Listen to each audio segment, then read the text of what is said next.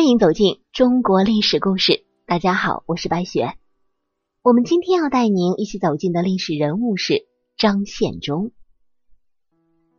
说起历史上最残暴放纵的农民起义军领袖，大概人们都认为是太平天国的天王洪秀全。太平天国定都天津后，洪秀全的后宫不仅像历朝历代皇帝一样拥有三千佳丽。而且更有王后、王妃以及他们下辖的爱娘、西娘、妙女、娇女、差女、元女等上千嫔妃。佑天王洪天贵福，一八六四年十月二十五日在江西石城荒山被俘。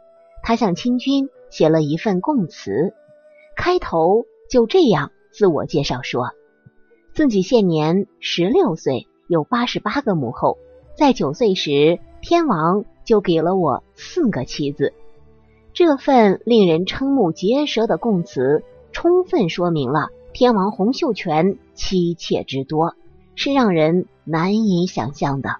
同时，也不难看出洪秀全的荒淫无耻，历史罕见。就是一些坐拥三千佳丽的皇帝，也难望其项背。然而，在中国历史上，还有一位比洪秀全更为残暴的农民起义军领袖，他就是明末清初的张献忠。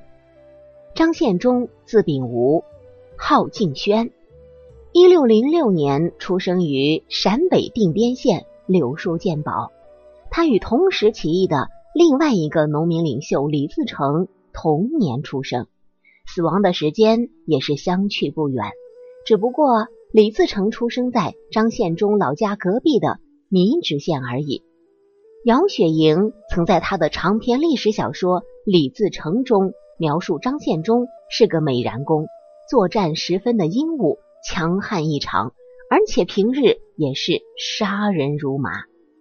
明崇祯三年（公元一六三零年），张献忠积极响应当时农民起义军领袖王家应的反明号召。在米脂起义，自号八大王，还有一个说法是西营八大王。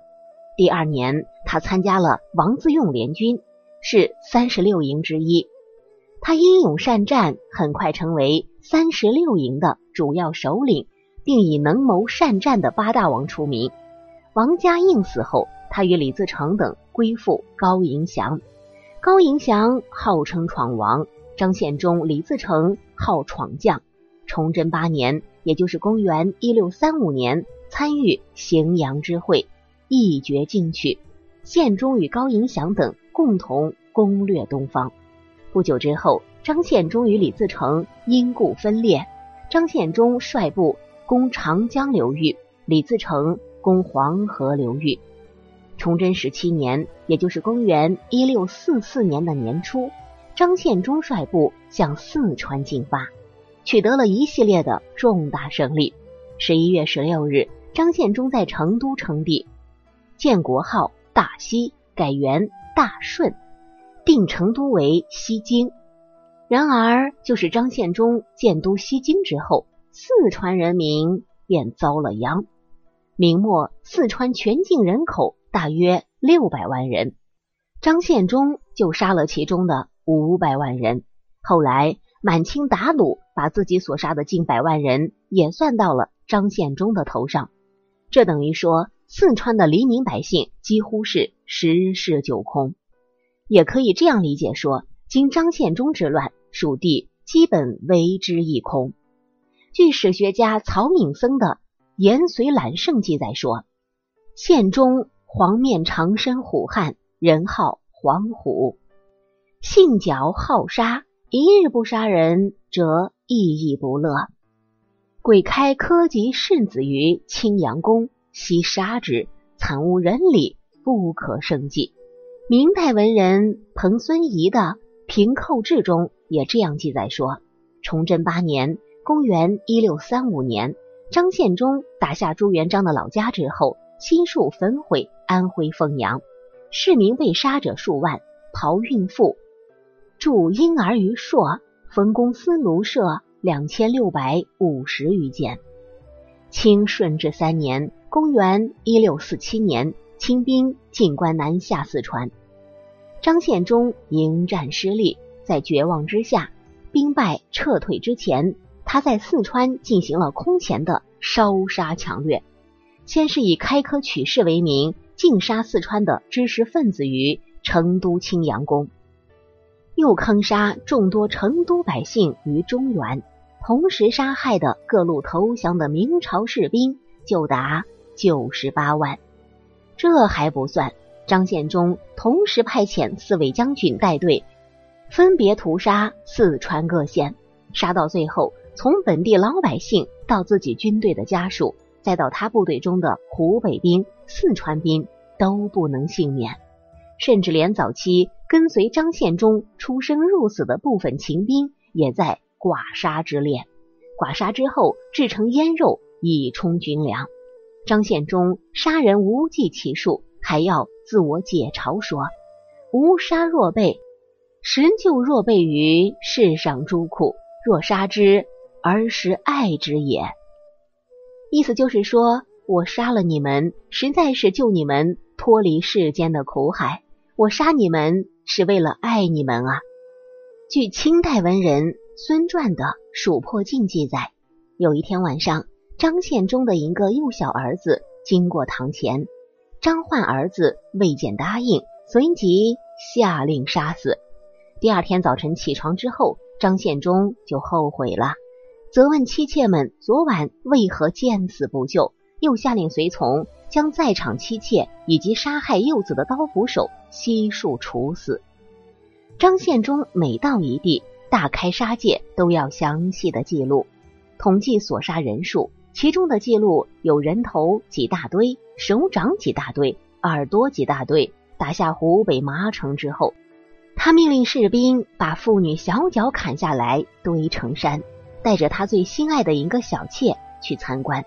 这个小妾笑着说：“好看，好看，只是美中不足。要是再有一双秀美的小脚放在顶端。”就再好不过了。于是张献忠笑眯眯的说：“你的小脚就最秀美。”于是当场亲手把小妾的脚剁下来之后，放到了小脚山尖之上。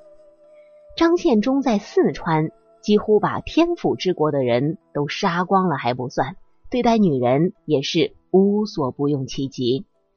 假如在攻城的时候遇到激烈的抵抗，张献忠。就命令所掳掠的妇女赤身向城上的守城将士辱骂，以此克敌。而在战后，凡有姿色的妇女，则都要被蹂躏殆尽，这几乎成为惯例。每攻破一城，张献忠都纵容士兵欺辱妇女，把妇女欺辱之后，多数还要杀死，然后把他们剥得一丝不挂，个个头朝下掘坑埋葬，说是这样。就可以在下一场战役中压制住敌人的炮火。当然了，除了在一种情况下，妇女也是可以免死的，那就是张献忠的士兵一进入百姓家，家里的妇女装出十分情愿的样子，主动献身于士兵。因此，张献忠的士兵经过的地方，妇女不得不首先迎出来，自己脱衣供他们侮辱，这样才有机会。救一家人的性命，而且张献忠对付妇女还有特别的办法。他设计了一种叫做骑木驴的酷刑来对付不合作的女子。被折磨的女子直到三四天后才死去，民女惊骇之极，只好纷纷主动献身，比娼妓还像娼妓。张献忠每攻陷一城，所掳掠的妇女必须由他先挑选出几个姿色美艳的轮流伴宿。这些美女们上半身穿着艳装，下半身赤裸，什么都不穿，不分时间地点。张献忠将他们侮辱一番，等到玩腻的时候，便将他们洗剥干净，杀死，蒸着或煮着吃。有时候他等不及这些美女煮熟了。就带着血大嚼起来，变态至极，残忍至极，简直是无人可敌。好了，朋友们，咱们本期的故事先到这里结束了，感谢您的收听。喜欢的朋友欢迎点赞转发，也欢迎您评论留言。下期我们带您继续走进张献忠的故事。这样的一个张献忠，如此残忍又如此的无耻，到底会有如何的下场呢？我是白雪，下期再见。